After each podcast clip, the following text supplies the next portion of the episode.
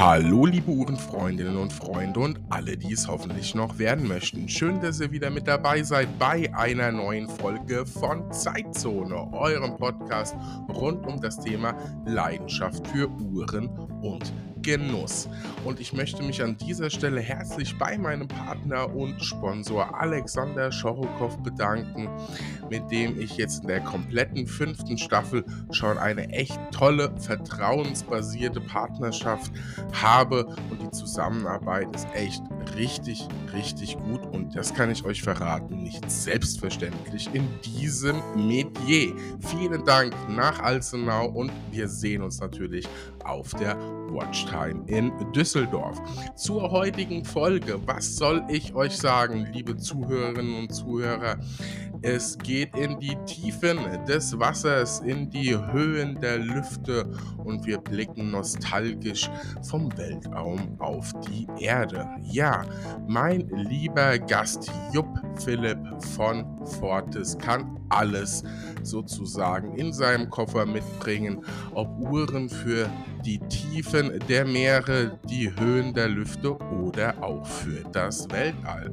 Und wir lernen sehr, sehr viele spannende und inspirierende Geschichten aus dem Hause Fortis heute kennen und blicken ein, ja, einen sehr tiefen Blick in die Kollektion von Fortis.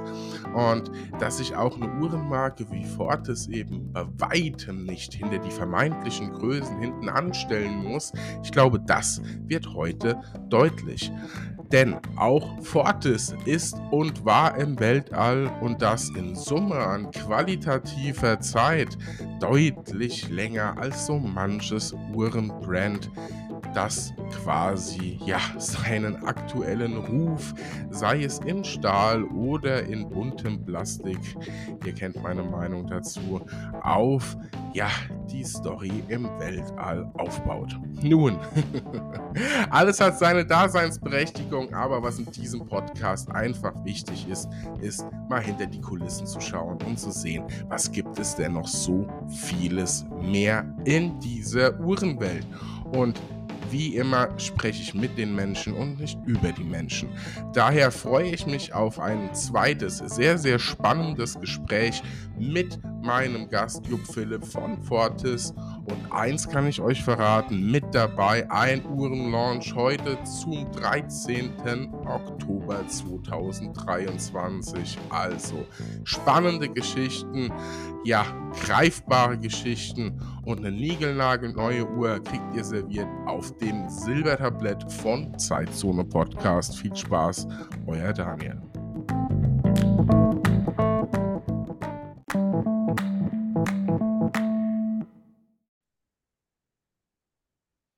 Ja, hallo, liebe Uhrenfreundinnen und Freunde. Wir starten in eine neue Folge Zeitzone und es ist Zeit für den zweiten Teil des Gesprächs ja, mit Fortis, beziehungsweise genauer gesagt mit dem lieben Jupp von Fortis, der hinter Fortis steht und schon in der ersten Folge einen tiefen Einblick gegeben hat, äh, wie er eigentlich persönlich so zu Fortis gekommen ist und die Fortis entwickelt hat. Und dann haben wir schnell gemerkt, da gibt es ja so viel zu erzählen, spannend links und rechts, dass es absolut Sinn macht, auf das ja quasi Wichtigste am Ende des Tages, nämlich die Uhren und die ein oder andere Geschichte rund um die Uhren in eine zweite Folge zu packen. Das zeigt ja, dass äh, hinter dieser Marke doch so viel mehr steckt, als, komm, wir zeigen euch mal drei Uhren oder so. Und genau das ist ja das, um was es hier im Podcast geht, dass wir diese Story erzählen und der ein oder andere und die ein oder andere von euch da draußen sagt, ja, komm, wenn ich in die große Schweiz blicke, ja, groß ist relativ, wir wissen es, aber ähm, kleiner Seitenhieb, Aber ähm, dann lohnt es sich vielleicht auch mal woanders zu gucken als bei den üblich großen Verdächtigen. Äh, äh, da gibt es nämlich auch noch spannende andere Marken, die einiges auch historisch zu bieten haben. Und damit herzlich willkommen, lieber Jupp, in dieser Folge. Schön, dass du wieder dabei bist. Danke, dass man wieder da sein darf. Ja, ja denn möchte ich doch eigentlich auch gleich äh, starten. Wer du bist, das haben wir ja quasi schon geklärt. Und wer die erste Folge nicht gehört hat, ist erstens selbst dran schuld und zweitens hat jetzt eine Aufgabe, also hier ausschalten, ne? Oder wie Peter lustig immer sagt, abschalten. und die andere Folge nochmal anschalten und dann äh, hier weitermachen. Denn wir blicken zunächst mal, bevor wir uns dann der aktuellen Kollektion widmen, mal so ein bisschen zurück oder ja, in die, die laufende, fortlaufende ähm, Geschichte von Fortis. Denn ähm, das Thema beispielsweise äh, Fliegeruhren und Co., das ist ja nicht einfach so ein Trend, komm, wir machen mal eine Fliegeruhr, denn das kommt ja ganz gut an, sondern äh, das ist ja bei euch tief äh, verhaftet.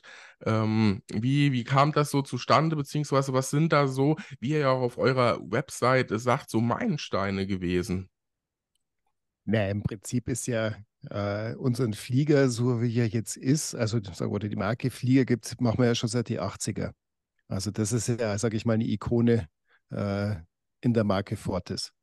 Äh, wir sind ja, haben ja das große Glück, dass wir jetzt praktisch im Gegensatz zu anderen Marken jetzt nicht nur eine Ikone haben, sondern eben zwei, unseren Flieger und eben Official Cosmonaut, unsere Weltraumuhr.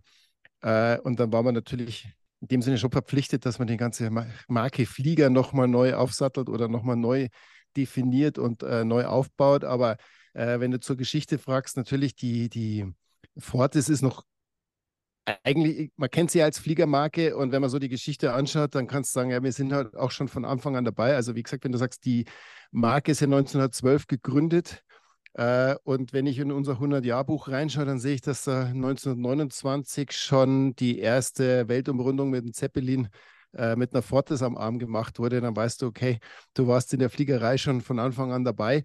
Äh, ist immer schwierig, alle einzelnen Geschichten da rauszuziehen, aber ich sehe bei uns im Treppenhaus, da haben wir ja unsere Historienwand mit alter Werbung. Und da siehst du halt auch schon äh, äh aus, den, aus den 40ern, 50ern Werbung für Fliegeruhren. Also es kannst schon sagen, dass das äh, ein sehr etabliertes Thema ist bei der Fortis. Ja, und äh, man sieht auch ganz deutlich, ich habe das auch schön bildhaft äh, festgehalten, dass auch Piloten damit auch äh, fortlaufend ausgestattet sind und ja. äh, agieren. Ne?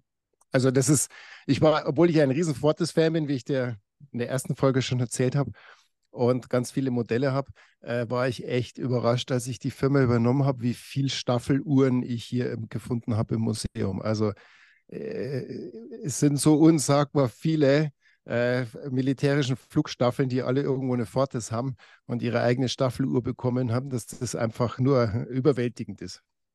Das zeigt ja aber auch, äh, also Fliegeruhren machen ja heutzutage viele, genauso wie viele Taucheruhren machen. Diese ja, Uhren haben aber in den seltensten Fällen schon mal, wie drücke ich das jetzt aus, ein professionelles Handgelenk gesehen, das die Uhr auch dafür braucht, für was sie gemacht ist, ne? so grundsätzlich. Was ja auch nicht schlimm ist, weil äh, logisch, ähm, äh, schon dürfte ich auch keine Fliegeruhr tragen und Taucheruhr auch nicht. Ich fliege nicht, ich tauche nicht. Höchstens, ich glaube, so, eng, so eng darf man das jetzt nicht sehen. Also nee. die wenigsten Taucheruhrenbesetzer tauchen. Äh, und ich glaube, dass wahrscheinlich nur ein Prozent unserer Fliegerkunden ein Pil äh, Piloten sind. Von dem Sinn ist das jetzt alles nicht so schlimm. Aber ja. Aber wie du Definitiv. sagst, wenn, wenn, du hörst, dass so viele Uhren Fliegeruhren bauen, äh, ja, natürlich. Aber ich glaube, der große Unterschied von uns zu vielen anderen, ich sage jetzt nicht alle, aber viele, äh, ist, dass wir halt die Uhren generell, sage ich mal, die Entwicklung von der Uhr anders angehen. Also du, wir reden halt wirklich mit den Profis, bevor wir anfangen. Du kannst natürlich dich einfach an Vintage-Regeln orientieren äh, und schauen, wie sind Fliegeruhren, wie schauen die seit 100 Jahren aus oder genauso bei Taucheruhren äh, und dich daran orientieren und irgendwas entwickeln. Oder du kannst das Ding mal komplett von neu aufsatteln, weil wir sagen, ja, es ist eine Pilotenuhr, also rede mit einem Piloten und frag, was brauchst denn du? Und schmeiß mal alle anderen Regeln einfach mal vom Tisch. Äh, ob da jetzt ein Dreieck ist oder nicht, das spielt jetzt erstmal keine Rolle. Weil das ist vielleicht historisch bedingt, aber wir wollen ja eine funktionale, moderne, zeitgemäße Fliegeruhr auf den Markt bringen. So. Und dann fängst du an, mit den Leuten zu reden und dann kommen halt neue Ideen und dann bist du auch frei, sage ich mal, in deinen Gedanken und dann, wie gesagt, entstehen plötzlich Dinge, an die du vorher noch gar nicht gedacht hast. Das ist sicherlich richtig. Ich meine, äh, das, das Dreieck macht es natürlich einem direkt auch einfach äh, zu wahrzunehmen, das ist eine Fliegeruhr aber dennoch ähm, was man durchaus hervorheben muss und was ich sehr, sehr spannend finde, ist eben, dass ihr mit den Experten beziehungsweise dem potenziellen Nutzerkreis, egal ob es ist am Ende des Tages oder nicht, redet. Das heißt, ihr baut Uhren, die den Belastungen beziehungsweise auch dem Standard standhalten sozusagen, mhm. die gebraucht werden können. Und das finde ich ja das Schöne. Ich habe ja auch, äh, jetzt mal, äh, um Querschläger zu machen, ich habe eine Sinn GSG 9. Nein, ich tauche weder mhm. 5 noch 12.000 Meter tief. Äh, deutscher U-Boot-Stahl ist es auch nicht, den ich unbedingt am Handgelenk brauche, aber es ist halt toll. Punkt. Ja, logisch. Ich, ich habe ich hab eine Rolex Deep Sea mit 4.000 Meter Wasserdichtigkeit. Braucht kein Mensch, aber ist total cool. Ja, eben. Das ist einfach. Äh, ich finde, äh, zu wissen, wie sagt ein bekannter YouTuber, der gerne am Grill steht, haben es besser als brauchen. Und genau. äh, ist so. nee, ist so. Aber wie gesagt, wir geben unsere Uhren wirklich den Profis. Ich, ich, also ich fand's, ich fand's, muss mich schon wieder aufregen über äh, Kommentare in sozialen Medien. Nee, muss ich mich normalerweise nicht, aber manchmal muss ich es. Jetzt war jetzt, meine Frau hat mir das jetzt gezeigt am Wochenende, da hat jetzt einer einen Kommentar loslassen, so ungefähr, würde sich freuen, äh, wenn Fortis mal mit echten Piloten arbeiten würde um, und, äh, und nicht nur irgendwie so Luxus-Plem-Plem macht. Und dann hockst du halt da und denkst du, okay, anscheinend ist die Schweizer Luftwaffe, der F-18-Kampfpilot, für dich nicht würdig. Oder ich weiß nicht, wo die sich schlau machen oder wo die sich erkundigen, aber manchmal kommen so Kommentare, äh, wo du denkst, naja, hallo, wir arbeiten hier mit den F-18 Kampfpiloten und entwickeln zusammen Uhren. Ich glaube, das ist Qualität genug. Das sollte jedem Piloten ausreichen. Absolut. Wir können ja mal die, äh, die Piloten der Luftwaffe fragen, ob ihr Gehalt luxussteuerpflichtig ist. Ne? Also. Ja, genau, richtig. nee, aber wir haben ja, also wie gesagt, wir haben ja PC7-Team, das haben wir das letzte Mal, glaube ich, auch schon erwähnt. Äh, das ist ja diese äh, Kunstflugstaffel vom, von der Schweizer Luftwaffe, die, mit denen wir direkt zusammenarbeiten und denen Testuhren zur Verfügung stellen. Wir haben einen Castor Fantobar in, in Spanien, der ist, glaube ich, siebenfacher Kunstflugweltmeister. Also der macht ganz dubiose Dinge, wo ich sage, ich würde da nie ein, einsteigen. Äh, der hat auch ein G-Messer drin in seinem Flugzeug und gibt uns dann immer Auswertungen, äh, wo wir einfach sehen, okay, es hält dieser Belastungsstand. Wir arbeiten natürlich hier in Grenchen mit dem Marc Rollier, äh, der auch ganz verrückte Dinge macht. Wir haben Team Niebergal in Deutschland, die von uns ausgestattet werden. Also wir arbeiten schon mit sehr vielen professionellen Piloten zusammen, um auch wirklich das rauszufinden, was brauchen die, was, was ist für die wichtig jetzt könnte man ja auch bösartig sagen, äh, ohne despektierlich zu werden, ein, ein Pilot, einem großen Jumbo-Jet, einer großen äh, ne, äh, ja. Luftfahrtfirma ist wahrscheinlich ein bisschen mehr Luxus als, äh, ne? Aber gut. Ob der diese G-Belastung hat, die ein Makrolli hat, weiß ich nicht, aber ist egal. Richtig, ja. Aber nee, also es ist äh, immer wieder interessant. Wichtig ist für mich wirklich, äh, dass die Uhren gebaut sind dafür, um zu funktionieren und gleichzeitig verbunden damit auch noch eine tolle Optik mitbringen. Das heißt, die Uhren können richtig was und ja. sie sind geschichtlich eben auch in, in der langen Story von Fortis auch eben für Piloten zum Beispiel gemacht und werden auch davon genutzt. Das heißt, was viele ja gerne haben, dieses, dieses hm, Geschichte, Prestige und so weiter, fließt ja doch immer mal wieder bei Uhrenmarken ein und geht leider Gottes auch immer wieder unter, wenn es jetzt nicht um die großen üblichen Verdächtigen geht. Aber über mhm. den Weltall sprechen wir ja noch. Mhm, genau. ähm, dann äh, ja, finde ich immer sehr schade, denn wenn man genauer hinschaut, dann sieht man eben, wie viel Historie und, und äh, ja, einfach interessante Geschichten äh, bei vielen Marken da sind, bei denen man es vielleicht gar nicht auf den ersten Blick zumindest äh, vermuten würde. Ne? Das, ist, das ist richtig, das ist ja absolut. Definitiv. Ihr deckt ja. Aber, aber jetzt nur nochmal zurück zum Thema Entwicklung. Ja? Ich meine, das ist ja äh, klar, man redet, äh, wenn die Leute mich fragen, dann wollen sie immer über Thema, okay, was ist bei der Fliegeruhr besonders, was ist bei der Tauchuhr besonders? Äh, ich glaube, bei der Marke Fortis muss man auch verstehen, dass die Entwicklung der einzelnen Modelle auch dazu führt, dass man Dinge von der Taucheruhr mit in die Fliegeruhr mit rübernimmt.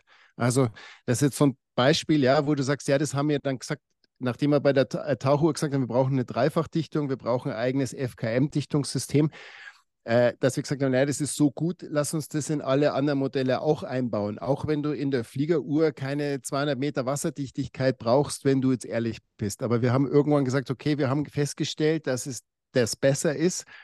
Und da haben wir gesagt, dann übernehmen wir das für die ganze Marke. Und so ist natürlich durch äh, die Raumfahrt, durchs Tauchen, durch Fliegen, sage ich mal, Funktionen entstanden, die in allen Uhren mit drin sind. Und deswegen, man darf heute, glaube ich, nicht die Piloten nur als solche isoliert betrachten, weil dann kommt die Frage, wo ich, wozu brauche ich 200 Meter? Nee, das hat schon was mit der gesamten Marke zu tun, die in verschiedenen Bereichen Dinge entwickelt und dann einfach überträgt. Also das Thema auch mit unserem Screw-Pin-System ist ja auch jetzt durch die Fliegerei entstanden, aber hat sich als praktisch erwiesen oder so robust, dass wir gesagt haben, okay, wird auch in Zukunft bei Stratoliner, äh, Marinemaster und eben jetzt neuer Novonaut auch mit eingesetzt, weil es Sinn ergibt. Mhm. Ja, also das ist quasi so die Symbiose zu schaffen. Und das ist ja im Prinzip, ich, ich bin ja immer so gern Richtung Automobilindustrie, ne? Mhm. Und eigentlich, das zeigt wieder, warum es so wichtig ist, Jetzt kriege ich ganz viel schlechte Kommentare, aber dass es wichtig ist, dass es eine Formel 1 oder eine Formel E gibt, weil da die Sachen entwickelt werden, die in die breite Masse kommen. Deswegen muss man halt manchmal auch äh, Dinge machen, die auf den ersten Blick vielleicht zu superlativ aussehen. Das äh, ist, ja. absolut, ist absolut richtig. Wenn es ist, ich, ich erzähle immer das Beispiel vom Aufzug, weil das jeder versteht. Wenn, wenn im Aufzug acht Leute rein dürfen, dann wurde der auf 16 getestet. Das ist halt einfach so. Und das ist auch richtig so. Und das ist auch der Grund, warum wir hier ein riesen Testlabor äh, aufgebaut haben bei uns in Grenchen. Äh, das ist der Grund, warum wir jetzt die Uhren ins Weltall wieder hochgeballert haben, äh, wo wir der Uhr Dinge antun, äh, wo jeder normale Astronaut einfach sterben würde, weil er es nicht aushält von der Belastung. Aber wir wissen, okay, die Uhr packt, äh, schick sie in extreme Situationen. Und wenn sie das überlebt, dann wird sie auch deinen Alltag überleben. Und das ist das Ziel. Absolut. Und ich glaube, ähm, also mir geht es so, wenn ich weiß, ne, was die Uhr kann, ich brauche es nicht, das hat was. Ne? Das, das gibt für mich auch so ein Kaufkriterium. Äh, ne? Ähm, wenn ich weiß, die Uhr sieht schick aus, die hat auch ein gutes Werk, aber ganz ehrlich, beim Händewaschen muss ich schon im wahrsten Sinne des Wortes feuchte Finger kriegen und äh, äh, ja, ich das, das ist einfach nicht, das macht einfach nicht so viel Spaß. Man will ja am besten was am Handgelenk, wo ich weiß, das steht noch im Zweifel, wenn ich nicht mehr stehe, aber äh, genau. das, das, das hat was. Zumindest ja. geht es mir so, ne? Ja. ja, es ist ja, es ist, es ist ein emotionales Produkt. Es ist äh, äh, Uhr, jetzt kaufst du eine mechanische Uhr, kaufst du, weil du es einfach toll findest und weil es dich fasziniert. Und natürlich willst du dann dass diverse Funktionen mit drin sind, die man cool findet. Ja. Äh, schönes Beispiel, jetzt vorhin habe ich schon meine Deep Sea erwähnt. Ja. Die habe ich gekauft, damit ich im Urlaub eben am Pool sie nicht ablegen muss, sondern einfach schwimmen kann. Kein Mensch braucht da 4000 Meter, aber ich fand es einfach sexy. Es war gut, es war schön und es, und es hat mir gefallen, also habe ich sie mir gekauft. Und so gilt es ja für alle Uhren am Schluss. Du brauchst irgendwo, und deswegen haben wir uns ganz viele Sachen überlegt, okay, was ist denn wichtig? Dem Mann oder Frau von heute, was er gerne hätte und was er cool findet und was auch wirklich Sinn ergibt und nicht nur Pling Pling ist.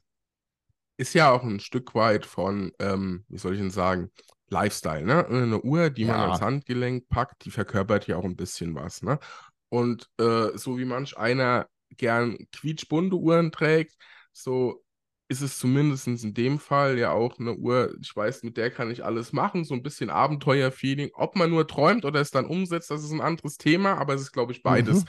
schön und, und richtig. Und ihr, ähm, das ist ja das äh, Interessante, ihr, ihr habt ja mit euren drei äh, ja, Kollektionen im Prinzip auch alles abgedeckt. Ich sag mal, ne, in der Luft, auf dem Boden beziehungsweise unter Wasser und dann auch mal noch Richtung äh, jenseits der Atmosphäre. Ne? Richtig, genau so. Und es, es Weltall ist jetzt nochmal ergänzt worden. Jetzt haben wir ja die vierte Kollektion, den Novonaut. Die Legende ist zurück endlich, nachdem mich die Leute jetzt fünf Jahre lang genervt haben. Was, was ist, wann kommt der, wann kommt der? So, jetzt ist er endlich da. Ähm, jetzt bin ich mal gespannt, wie die Leute reagieren. Ähm, nee, aber natürlich deckst du äh, äh, diverse Themen ab, wobei natürlich das in der Fortis auch aus, aus der Historie gewachsen ist. Äh, für mich ist es wichtig, dass eine Uhr grundsätzlich robust, äh, wasserdicht ist, einfach was aushält, sodass ich sie in meinem Alltag einsetzen kann, weil ich bin keiner, der wirklich aufpasst und ich will meine Uhren selber tragen. Und natürlich haben wir auch darauf geachtet, dass eine gewisse Abwechslung mit drin ist. Ich weiß nicht, was bist du für ein Typ? Bist du einer, der sagt, ich habe einen Stil und den ziehe ich durch oder sagst du, nee, heute mal so und heute mal so? Eher letzteres. Also mein, mein ja. Uhrenstil, den könnte ich nicht mal benennen. Morgens stehe ich auf und pack mir, weil ich mich gerade so fühle und denke, jawohl, heute heut läuft's die, die goldene PRX an den Arm bis genau. um 12 Uhr. Ja. Dann bin ich mhm. schwer frustriert nach einem halben Arbeitstag und dann äh, muss es die Breitling Super Avengers sein, nach dem Motto, komm du mir mal in die Quere. Ich habe die Waffe am Handgelenk. Und ja, nee, also fliegender nee, Wechsel. ich, bin, ich bin da genau gleich. Ähm, weil das war am Anfang, wo ich die Firma übernommen habe, bei uns natürlich schon ein großes Thema. Okay, wo gehen wir strategisch hin? Ich, ja, ich, wie ich es schon erklärt habe, ich habe meine Vision gehabt, aber du musst mit dem Team zusammen in eine Richtung ziehen. Und äh, nachdem ich meine Uhren selber tragen will und halt eben heute mal so und heute mal so, musst du auch irgendwo eine gewisse Abwechslung reinkriegen, ohne dass du jetzt, sage ich mal, jedes Mal deine Identität verrätst. Also für mich zum Beispiel wird es nicht zusammenpassen, wenn eine Marke Ford ist, plötzlich Uhren macht, die nicht wasserdicht und robust sind. Also so reine hochkomplizierte Dresswatches, die beim kleinsten Schlag irgendwie hinüber sind, das würde nicht zu uns passen. Auch wenn ich solche Uhren toll finde, aber es würde nicht zu uns passen. Aber wie gesagt, deswegen sagst, sind wir beim Marinemaster bewusst mal in die Richtung Farbe gegangen. Beim äh, Flieger bleibst du ein bisschen traditioneller. Stratoliner ist total visionär, zukunftsorientiert und der Novonaut, das ist halt einfach das ist einfach die Legende, der, den haben wir fast nicht verändert. Ich wollte schon fragen, wann gibt es die erste Swatch Fortis oder sollte man sagen, die Swatch ist oder so? Ja. Es ist ein schwieriges, schwieriges Thema. Gut, dass du es anschaust. Also, jetzt wird wieder alles ausgeschlachtet. Jetzt haben sie mal zufällig wieder ein Hit gelandet und jetzt kommt Teil 1, 2, 3, 4, 5, 6, 7. Ja. äh, ich naja. ich, ich, ich finde es interessant. Ja, meine Meinung dazu habe ich ja schon so oft kundgetan, ja, das dass stimmt. ich davon nichts halte. Also, ähm, ja. ja. Aber egal, schauen wir auf, äh, schauen wir auf Fortis. Mhm. Und mhm. ähm, jetzt hast du ja schon ein paar Mal den, den Namen erwähnt und Just in Time. Ich meine, die Folge heute, 13. Äh, Oktober, wird sie ausgestrahlt. Habt ihr äh, was ganz Großes Neues? Äh, altes mhm. Neues? Äh, am besten übernimmst du. Äh, genau, also wir haben jetzt praktisch die Uhr wieder neu losiert wegen der ich eigentlich die Fortis gekauft habe. Also meine erste Fortis war ja der Official Cosmonaut und äh, der war dann relativ schnell ausverkauft, als ich gekommen bin, schneller als gedacht. Und dann haben wir gesagt, okay, der wird jetzt komplett neu aufgebaut. Ähm, und ist natürlich dem Fan ein Begriff, da muss ich die Uhren nicht großartig erklären. Aber für die, die die Uhr nicht kennen, äh, sie ist letztendlich für mich persönlich die Weltraumuhr Nummer eins. Ja, wir wissen, da gibt es noch andere Marken, die haben auch ganz tolle äh, Weltraumuhren. Aber wir waren jetzt eigentlich 30 Jahre die, die wirklich die Profis ausgestattet hat und einfach nonstop im Weltraum. Das heißt, ich kann es zwar jetzt nicht wirklich belegen, aber rein nach, wenn ich nachrechne, sage ich, gibt es wahrscheinlich keine Uhr, die öfter um die Erde gekreist ist als unser Novonaut jetzt, wie er jetzt heißt, weil den Namen haben wir ja geändert. Aber wir haben versucht, jetzt die Uhr als solche einfach besser zu machen als ein Vorgänger aber möglichst so zu belassen, wie er war. Und die Leute, die ich jetzt schon gesehen haben, ähm, haben mir alle das gleiche Kommentar gegeben und gesagt, es ist unfassbar, wie man eine Uhr quasi fast gleich lässt und trotzdem total anders ist und einfach nur besser. Und da sage ich schön, dann haben wir unser Ziel erreicht. Das finde ich richtig gut, ja. ja. Nee, also es ist, ähm, ist ja auch ein sehr interessanter Fakt, an den auch wieder keiner denkt. Wir haben vorhin gerade drüber gesprochen, ne? Geschichte, Meilensteine, äh, mhm. dass eure Uhren so präsent sind äh, im Weltall. Also leider Jetzt, Gottes nicht die, so präsent. Aber, aber, kennst du die Geschichte, wie es zu der, wie es zu der Uhr eigentlich kam? Die ist nee. so eigentlich ganz, eigentlich ganz lustig, weil das wusste ich zum Beispiel auch nicht, als ich die Firma übernommen habe, äh, dass das sich so hergetragen hat. Und zwar, es gab damals, gab es schon den Stratoliner. Mhm. Als Modell. Der hat zwar nicht so ausgesehen wie der heutige, aber es gab die Modelllinie Stratoliner, gab es schon. Und äh, der damalige Geschäftsführer war immer sehr kunstaffin. Also war generell ein kunstbegeisterter Mensch und hat gerne mit Künstlern zusammengearbeitet. Und hat damals mit dem Stratoliner immer wieder mit einem Künstler, der hieß Andorra, ähm, die, und dieser Künstler, der hat immer so Comic-Planeten gezeichnet. Immer so ziemlich bunt ähm, und immer so ein bisschen im Comic-Stil. Und dann haben sie eben Uhren mit dem Stratoliner rausgebracht, wo so äh, eben diese Zeichnungen von dem Künstler auf dem Ziffernblatt waren, teilweise sogar über das ganze Band drüber, aufs Metallband, also wirklich sehr, sehr coole Uhren. Ähm, Und dann war es so, dass der Künstler auch für den Roskosmos und der Zigarettenfirma West zusammen haben die eine Rakete bemalt. So, also da war irgendwie die Zigarettenfirma West Werbung drauf und dann gleichzeitig hat er oben seine ganzen Comic-Planeten gemacht. Und zu dem Start von der Rakete hat er den damaligen Geschäftsführer mit eingeladen. Und dann hat der General vom Roskosmos die Uhr gesehen und hat sich so schwer verliebt, dass er gesagt hat, ihr entwickelt mir jetzt die Uhr für meine Kosmonauten. so, und dann war es eine mehrjährige Entwicklungszeit. Ich habe auch noch die originale äh, Testuhren, das dürften so ungefähr 40 Stück sein, die habe ich bei uns unten im Safe liegen. Äh, noch mit Zertifikat, das heißt, man hat den Official Cosmonaut entwickelt. Damals die 90er-Version ist ja anders als der B-42 Kosmonaut. Damals war er das 39,5 Millimeter Durchmesser, äh, auch mit einem Lemania-Werk damals schon. Und äh, da haben die wirklich, glaube ich, ja, die, diese 40, knapp 40 Uhren gebaut, sind damit ins Weltraum, in den Weltraum geflogen, sind wieder runtergekommen und haben gesagt, die hätten wir gern. Also sie haben auch damals schon oben getestet und geschaut, welche genügt unseren Ansprüchen. Und dann war man eben offizieller Ausstatter vom äh, Roskosmos und alle äh, Kosmonauten, die in Weltall geflogen sind, haben den Fortis getragen. So, und dann gab es natürlich im äh, 2001 den Wechsel vom, äh, äh von der 90er-Version quasi auf die ISS. Damals hat man von der Raumstation Mir auf die ISS gewechselt. Äh, und dann hat man den B-42-Kosmonauten entwickelt und damals war man eben auch schon immer nonstop oben und wurde mhm. benutzt. Da gibt es auch, wie gesagt, das ganz berühmte Video auf YouTube äh, vor diesem Fenster von der ISS, wo un unser Kosmonaut in der Schwerelosigkeit sich schön dreht. Das ist ein wunderbares Bild. Ich hätte es gerne inzwischen mal in 4K gedreht.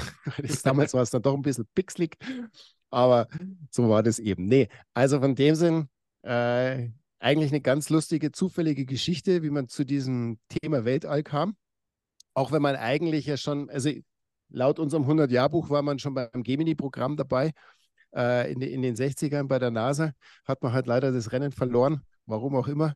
Äh, aber auch, wie gesagt, die richtige Geschichte begann in den 90ern und jetzt kommt eben der große Erbe. Deswegen heißt er Legacy, das Originalmodell jetzt, äh, weil er eben das schwere Erbe des Official Cosmonauts antritt. Genau. ja, das ist, ist, sehr, sehr spannend. Ich finde, ähm, also ich kann immer nur wieder betonen, ich finde es schade, dass sowas immer so ein bisschen untergeht, ne? Oder gar nicht so, so, so gewürdigt wird, so in der breiten Uhrenmasse, ne? Oder in der, ähm, wie soll ich denn sagen, ja, in der Uhrenbubble ist es vielleicht nochmal was anderes, so in der wir uns alle bewegen. Aber dass sowas so schnell untergeht, nur weil halt, und das ist es am Ende des Tages, meiner Meinung nach, gewisse Konzerne halt gigantisches Werbebudget dafür auf das, den Tisch hauen, ne? Das ist richtig. Und da kannst du auf Deutsch gesagt, als kleine Firma auch nicht dagegen anstinken. Da hast du ja. keine Chance. So, äh, ich glaube schon, unter den Uhrenkennern sind mir ein Begriff. Äh, und auch unsere Uhren, unser Kosmonaut und jetzt eben Novonaut ist ein Begriff. Die wissen das ganz genau. Ähm, unter denen natürlich, die außerhalb, sage ich mal, dieser Bubble leben, ist es klar, die nehmen in erster Linie mal die Werbung wahr, die ihnen kredenzt wird. Und da sind uns die anderen Marken einfach, sage ich mal, über. Die haben halt einfach mehr Budget und können halt die ganze Welt zupflastern und wir halt nicht. Wir leben halt von der Mund-zu-Mund-Propaganda äh, oder von den Leuten, die sich mal kurzzeitig mit der Szene befassen und sich mal reinarbeiten und dann stoßen sie auch auf unseren Namen. Äh, aber du, ich habe da nicht einmal so ein schlechtes Gefühl dabei. Also ich finde, ich war schon immer gerne ein bisschen der Underdog. Da fühle ich mich eigentlich ganz wohl. Ja. für, die, für die Leute, die halt wirklich wissen, was gut ist. So. Das ist so, was ich gerne mag. ja, also ihr habt es ja jetzt da draußen gehört. Ich denke, ihr wisst alle, was gut ist und werdet ja nicht bei Zeitzone. Ähm, nee, äh, Spaß beiseite, aber ich finde gerade solche Themen, die ähm, ja, die, die so tiefgreifend sind und gerade wirklich Menschen, die sich intensiv mit Uhren beschäftigen, ja, interessieren. Und da würde ich einfach mhm. mal behaupten, gerade äh, meine Zuhörerinnen und Zuhörer, wenn man sich das Ganze auf der Tonspur antut, dann muss man schon ein bisschen Lust auf Uhren haben. Und ja. Definitiv. Also äh, wieder, wieder sehr, sehr, sehr spannend. Und äh, ihr da draußen, ihr dürft das gerne mal nach außen tragen, erzählen, warum es sich lohnt, auch mal so äh, sich mit Fortis zu beschäftigen oder eine mhm. Fortis auch äh, zu kaufen, weil ihr seht, auch für die, die vielleicht dachten, ja gut, ein Schweizer Uhrenbrand wurde mal wieder so ein bisschen aufgewärmt, ne, was ja doch immer mal wieder so jetzt unabhängig von Fortis bei vielen Marken so nach oben kommt oder gesagt wird schnell, da steckt sehr, sehr, sehr viel mehr dahinter und es macht durchaus Sinn, das Ganze mal zu durchleuchten. Ähm, man Abs muss nicht. Absolut. Weil, wie gesagt, es geht ja viel tiefer, als dass wir einfach nur neues Uhren oder altes Uhrendesign aufgreifen oder eben ein neues machen. Es ist ja, ich weiß nicht, hast du unser Video gesehen vom Raketenstart? Ja. Auf, ja, genau so. Das ist das, mhm. was wir tun. Das ist, das ist echt. Das ist nicht einfach irgendwelches Marketinggedöns, sondern hier wird wirklich getestet und äh, äh, im Weltraum geprüft. Und das ist das Ziel für die Marke Fortis. Wir wollen eine weltraumgeprüfte Marke sein. Und dafür muss ich halt auch oben im Weltraum testen, sonst funktioniert es nicht. Und deswegen sage ich, hat unser Novonaut schon von hier per se eigentlich mehr Echtheit oder authentisch, Authentizität äh, weil es wirklich eine weltraumgeprüfte Uhr ist und auch wirklich eine Uhr ist, die im Weltraum benutzt wurde von Profis und jetzt eben in einer Neuauflage kommt und eigentlich noch viel besser ist als die alte, noch robuster. Das ist schon ein großer Unterschied zu dem, wie wenn ich einfach nur eine Marke nehme und einen Haufen Budget auf den Markt schmeiße und irgendwelche Geschichten erzähle.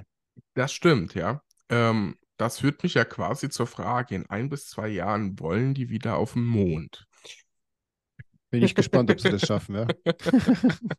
Und da soll ja auch ein Deutscher mit dabei sein. Äh, der deutsche Astronaut, ach ja, wie heißt der?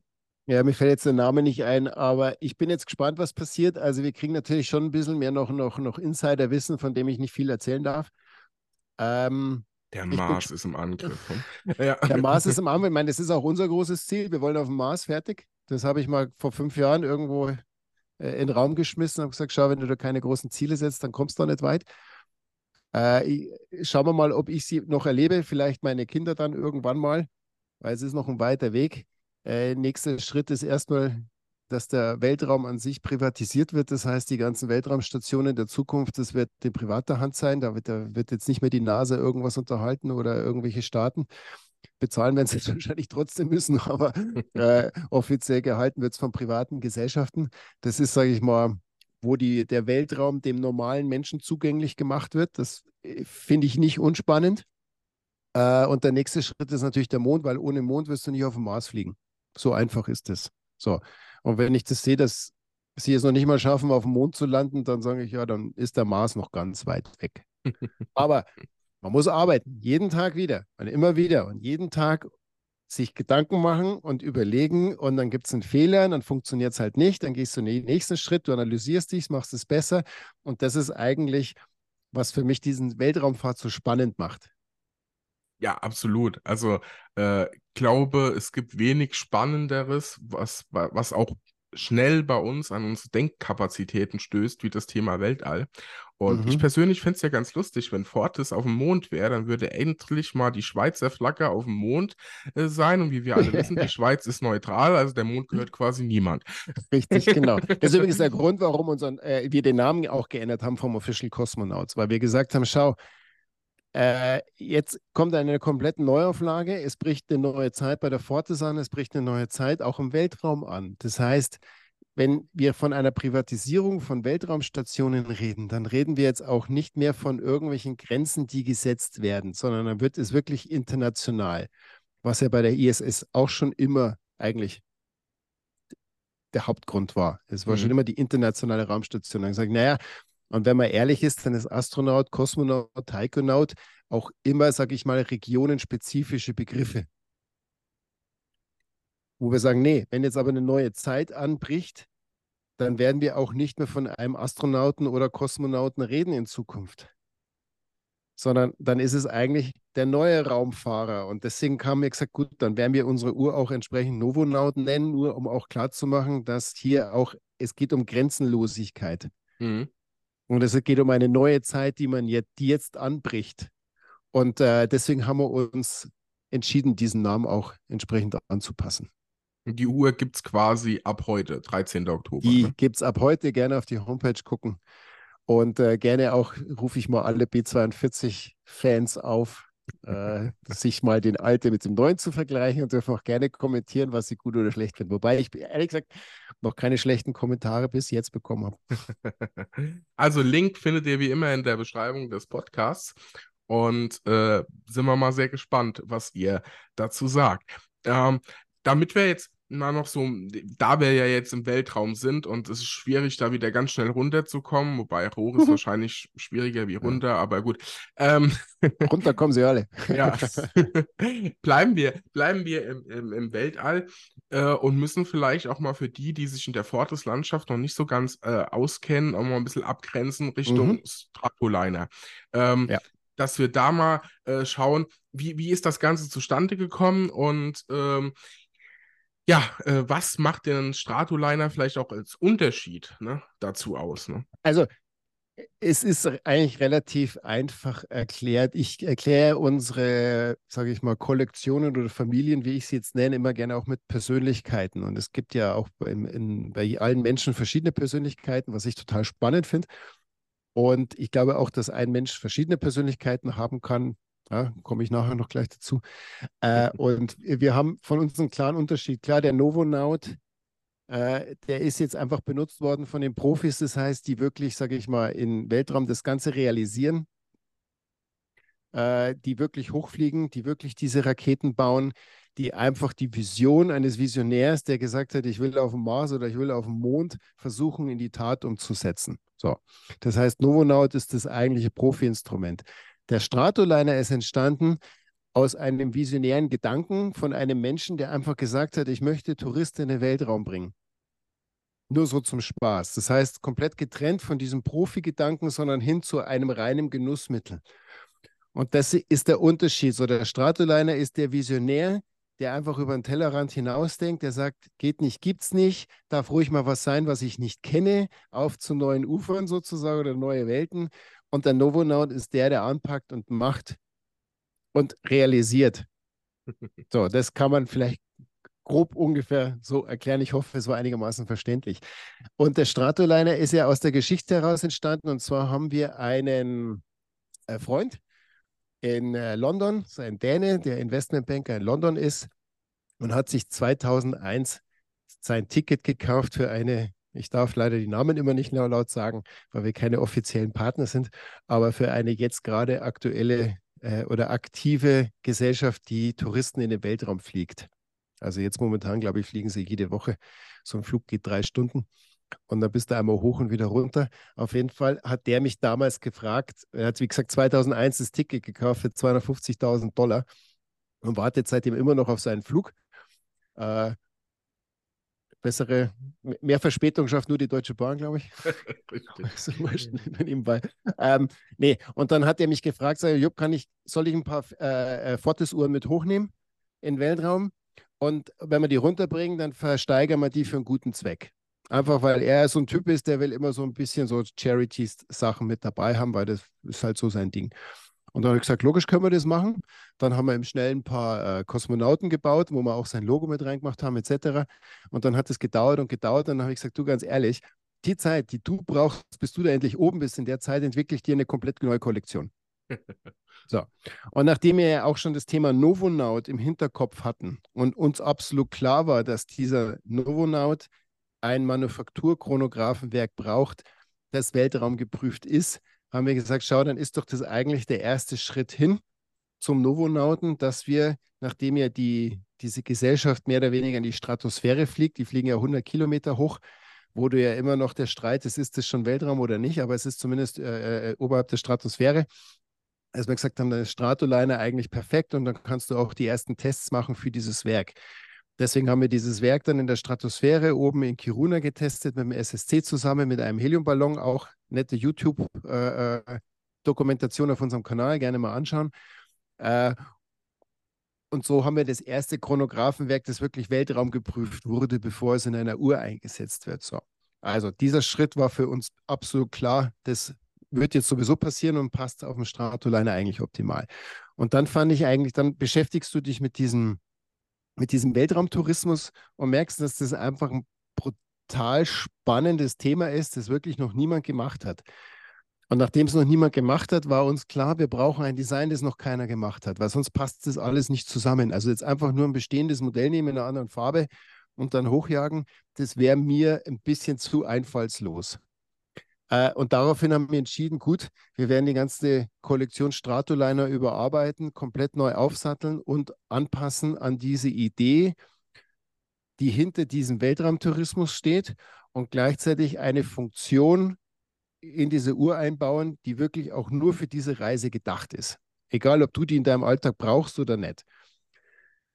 Und unser Designer Xavier war natürlich gleich schwer begeistert, weil er war einfach mal frei und musste sich nicht an irgendwelche Regeln halten. Und dadurch ist eigentlich diese, diese Uhr entstanden. Das heißt, wir haben auf der einen Seite eben dieses neue Uhrwerk, was ich gerade erzählt habe. Dann haben wir ein neues Gehäusedesign gemacht, was auch so noch keiner gemacht hat. Das heißt, wenn du das Uhr, dieses Gehäuse von der Seite anschaust, siehst du ein relativ, sage ich mal, spaciges, UFO-mäßiges Design. Äh, du hast diese zwei Kautschukringe oben und unten die ins Gehäuse mit angearbeitet ist. Wir nennen das die Orbit Bezel, weil es halt so ein bisschen an den Orbit erinnern soll. Äh, und dann hast du eigentlich, du hast relativ klassische gerade Anstöße beim Metallband, was ja auch nichts Neues ist, aber ungewöhnlich für die heutige Zeit. Äh, kam ein bisschen so aus dem Gedanken raus, äh, mal wieder an diese Back to the Future, wie es so schön heißt, von damals. Es gab mal so diese Aufbruchstimmung so in den 60ern, so jetzt fliegen wir in den Weltraum und über mhm. fliegen wir auf den Mars und dann auf den Pluto und noch viel weiter etc. Da war so eine Aufbruchstimmung.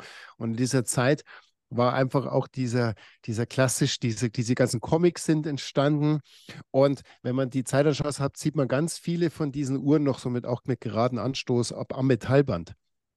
Und dann haben wir gesagt, das ist eigentlich, passt es. Du hast dieses futuristische und gleichzeitig noch ein bisschen dieses klassische, dressige, was der Uhr einen unwahrscheinlich schönen Charakter gibt. Aber die eigentliche, sage ich mal, Funktion war ja das Ziffernblatt. So, haben wir auf unserer Homepage wahnsinnig kompliziert erklärt. Die wenigsten haben es verstanden. ich versuche es immer noch einfacher zu machen, aber Tatsache ist, dass die, die Reise selber findet ja in drei Stufen statt. Das heißt, du hast ein Mutterschiff, das ein Raumschiff trägt. Das sta startet, sich auf 15 Kilometer hochkreist. Äh, das ist der erste Step. Dann gibt es den zweiten Step, wo das äh, Raumschiff abgekoppelt wird vom Mutterschiff, startet und auf 100 Kilometer fliegt. Das ist der zweite Step. Und dann hast du oben Schwerelosigkeit, ist der dritte Step. So, und dann fliegen die wieder runter und landen ganz normal. So, und das sind die drei Steps, die du auf dem Ziffernblatt hast. So, du hast auf der einen Seite beim, äh, beim Stundenzähler, beim Chronographen, bei 6 Uhr hast du dieses kleine Pizzastück. Mhm. So, wir haben ja, das ist Leuchtmasse übrigens, das farbige, was ihr seht. Äh, und das sind 30 60, 30, 60, 90 Minuten. Das ist der erste Step der Reise. Das heißt, das Mutterschiff hebt ab, schraubt sich innerhalb von 90 Minuten auf circa 15 Kilometer Höhe. Dann kommt der zweite Schritt. Dann kannst du den Chronographen resetten, neu starten. Der Pilot sagt 3, 2, 1, go. Dann wird das Raumschiff entkoppelt. Das Raumschiff startet und fliegt von 15 auf 100 Kilometer in 90 Sekunden. Das heißt, mit fast dreieinhalbfacher Schallgeschwindigkeit fliegen die quasi fast nur gerade, sie fliegen ja so ein Parabelflug, aber relativ steil nach oben, würde ich jetzt mal sagen. Äh, und den kannst du dann stoppen äh, mit einem Sekundenzeiger und dem kleinen Halbring, den du außen siehst. Das heißt, du hast 30, 60, 90 Sekunden, jetzt bist du im Weltraum. Ich bezweifle, dass irgendeiner, der in einem Raumschiff sitzt, in diesem Moment auf seine Uhr gucken wird. Aber er hätte die Möglichkeit. So. Und dann kommt das Thema Schwerelosigkeit. Sie haben bis zu 15 Minuten Schwerelosigkeit, so zwischen 5 und 15. Das kann man immer nicht so genau messen. Und dafür haben wir oben den Halbring beim Minutenzähler. Das heißt, da hast du genau 15 Minuten markiert und das ist deine Zeit in der Schwerelosigkeit. So. Dafür haben wir gesagt, wir brauchen ein Ziffernblatt, das einfach nur flach ist und einfach nichts drauf ist, weil wir die Uhr auf das reduzieren, worum es eigentlich geht, nämlich diese Reise in den Weltraum und zurück. So, wir wollen keine Vertiefungen bei den Konteuren, wir wollen gar nichts, wir wollen einfach nur ein flaches Blatt, was ein bisschen Staub oben drauf, was so ein bisschen an Mondoberfläche erinnern soll und sonst einfach nichts. Und dann haben wir in das Ziffernblatt eingefräst diese Halbringe und dieses kleine Pizzastück und wieder mit Leuchtmasse aufzufüllen. Und natürlich den Sekundenzeiger auch leuchtend gemacht. Und das ist die, die ganze Idee, diese Einfachheit dieser Uhr, was sie für mich gleichzeitig im Design wieder so perfekt macht, weil einfach diese Halbringe ergeben einfach für mich ein wunderschönes Design. Das heißt, sie verkörpert diesen visionären Gedanken, und ist einfach eine schweinerobuste Uhr, mit der du alles machen kannst auf Deutsch. ja, definitiv. Also ich kann euch nur, wenn ihr die Uhr noch nicht gesehen habt, empfehlen, jetzt nochmal die fünf Minuten zurückzuspulen, mhm. auf die Website zu gehen und euch die Uhr anzugucken und zwar äh, das, äh, ja, die Nachtansicht, ne? Besser mhm. gesagt, weil da wird es ganz deutlich, euch das nochmal anzuhören und dann wird es äh, absolut klar und äh, dann wird die Raffinesse dieser Uhr auch nochmal klarer. Ähm, definitiv mal, mal eine Funktion, die gar nicht so einfach zu erklären ist, ne, sag ich jetzt mal auf den ersten Blick, die aber ja genau das ausmacht, ne? Also Richtig, weil, weil ja auch, du musst ja diesen Weltraumtourismus an sich auch erstmal verstehen der findet ja jetzt schon statt so und die wenigsten wissen das eigentlich. Und dann sagen wir, ja, das darf dann auch diese Uhr, wenn eine, eine, eine, eine Vision in die Zukunft ist auch immer etwas, was ich nicht kenne und was ich nicht kenne, verstehe ich erstmal nicht. Mhm. Da musste ich erstmal damit beschäftigen und da gibt es halt einfach, sage ich mal, die Persönlichkeiten, die Charaktere, die das gerne machen und dann gibt es halt Leute, die sagen, nee, ich mag nur die alten Sachen, die ich kenne, ist auch vollkommen okay. Aber wir wollen bewusst diese Leute ansprechen, die sagen, okay, äh, geht nicht, gibt nichts nicht und äh, zeig mir mal was Neues. Oder was ist noch möglich? Was, was, was steckt noch drin ne, in Richtig? Ja. Genau. Sehr und deswegen sage ich, mein persönliches Lieblingsprojekt Stratoliner. Wirklich, immer noch. Ja, also äh, wenn man, wenn man das auch sieht, äh, beziehungsweise ihr habt es ja auch auf YouTube, ähm, beziehungsweise auch die, die Hürden, ähm, äh, die du ja mal äh, erzählt hattest, äh, auf dem, zum Beispiel auf dem Event in Mendig, wo ich dabei war, ne, was euch mhm. da vor Ort so alles start und wieder nicht und Co. Und äh, vielleicht kannst du da mal ein, zwei Sachen noch dazu zu sagen, dass das gar nicht so ja. einfach war, ne? nee, das äh, äh, speziell mit dem Raketenstart Kiruna meinst du, oder? Genau, genau ja. Nee, das, also wie gesagt, gerne Doku anschauen. Ist, kommt in der Doku auch nicht so rüber, dass wir jeden Tag gezittert haben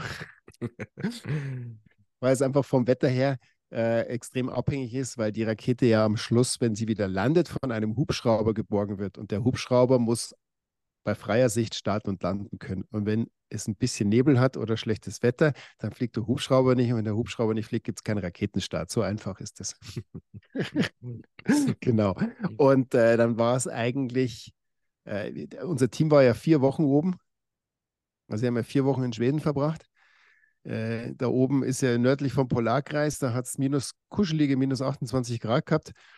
Äh, und du bist halt dann quasi in diesem, diesem, diesem Space Center. Äh, das ist ja auch, sage ich mal, Hochsicherheitszone. Da darf ja auch nicht jeder rein. Das heißt, du bist irgendwie in diesem, diesem Ding drin und kommst da auch jetzt nicht so leicht raus. Natürlich darfst du jeden Tag raus, aber Kiruna ist irgendwie eine Stunde Autofahrt äh, durch die Pampa. Da ist dann auch nichts, außer dass vielleicht mal ein Elch über die Straße läuft nee, Mus heißen sie, da gibt es ja keine Elche, sind ja aber auch irgendwelche Riesentiere, die irgendwie schwerer sind als dein Auto. Ähm, ja, und dann verbringst halt dann deine Zeit und wartest und wartest und wartest und prüfst und prüfst und tust und tust und wartest halt die ganze Zeit drauf, hoffentlich findet dieser blöde Flug statt. So, und du bist ja nicht der Einzige auf der Rakete, da waren ja noch zwölf andere Experimente, äh, die natürlich, sage ich mal, noch kompliziertere Sachen gemacht haben als mir. Und dann bist du auch von denen abhängig. Und dann weiß ich noch, da war irgendein Experiment, die mussten da irgendwelche Flüssigkeiten ansetzen. So, und die Flüssigkeit hält aber irgendwie nur einen Tag. Und wenn der Flug verschoben wird, dann kann er maximal um einen Tag verschoben werden. Wenn die den Flug um zwei Tage verschieben, müssen sie diese Flüssigkeit neu ansetzen. Dafür brauchen sie aber drei oder vier Tage. Das heißt, sie hm. kann den Flug gar nicht zwei Tage verschieben. Das heißt, entweder nicht morgen, dann halt in fünf Tagen, weil das Experiment sonst nicht funktioniert. Und das sind so, so Sachen, wo ich sage, das war jetzt nur ein Beispiel ja, von, von noch zwölf anderen Leuten, wo jeder irgendwie seine, seine, seine Anforderungen hat. Und das war echt spannend und zittrig. Und ich wusste bis zum, sogar beim Countdown, wo es runtergeht von 10, 9, 8, 7, bla bla bla, wusste ich immer noch nicht, startet das Scheißding jetzt oder nicht. und da fällt da schon ein Stein vom Herzen. Also, ja.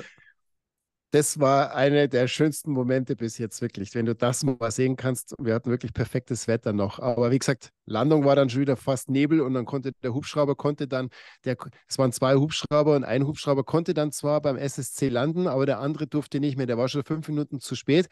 Da war aber unser Filmteam drin. So, das Filmteam war in Kiruna, da musste einer schnell nach Kiruna fahren und mit dem Auto hinsprinten, weil sie mussten ja rechtzeitig zurück sein, um letztendlich die Landung der Rakete, das Einbringen in die Halle wieder zu filmen. Also es war schon, war schon Chaos. das kann ich mir vorstellen, ja. Das, äh, ja.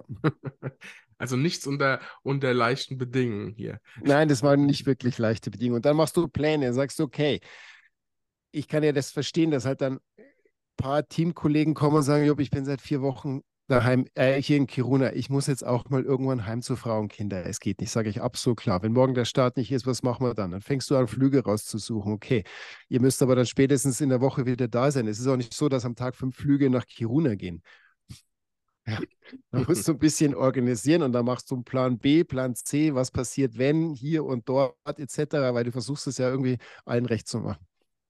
Das ist richtig, ja. Also steckt ja. sehr, sehr, sehr viel dahinter, was man so Absolut. gar nicht äh, macht, macht ja die Uhr nochmal ein Stück weit charmant. Ne? Also so. Das ist richtig so. Du, manchmal ärgert man sich, weil da kommt, du hockst da und tun sie vier Wochen filmen. Ich glaube, wir haben jetzt äh, 9 Terabyte Material irgendwie gefilmt äh, und am Schluss kommen 18 Minuten Doku raus. Da denken wir, hey, hey, hey. ja. nee, äh, sehr, sehr, sehr spannend und ich empfehle euch dann äh, auf jeden Fall mal auf dem YouTube-Kanal vorbeizuschauen. Ist äh, auch verlinkt hier in der Podcast-Beschreibung und äh, euch das Ganze mal in Bild an äh, eben angedeihen zu lassen. Ja, der Weltraum, also eine sehr, sehr langfristige und auch zukunftsschreiende sozusagen Geschichte bei Fortis äh, die sich lohnt, äh, für euch mal etwas äh, genauer zu betrachten und äh, die Uhr nochmal aus einem, ja, im wahrsten Sinne des Wortes, anderen Blickwinkel zu betrachten. Und ja, doch, tatsächlich, auch wenn man es jetzt nicht glaubt, Fortis hat ja noch so viel mehr als Weltraum. Mhm, nämlich, äh, wir können nochmal unter Wasser gucken und auch nochmal, was die Kollektion betrifft, einen Blick in die Luftfahrt. Mhm. Und ähm, ja, bevor wir das machen, machen wir eine kurze Kaffeepause mit Chrono Restore und dann starten wir frisch koffiniert in, in die äh, letzte Runde, die wir mit Fortis tauchen oder fliegen sozusagen. Ne? Dann bis gleich.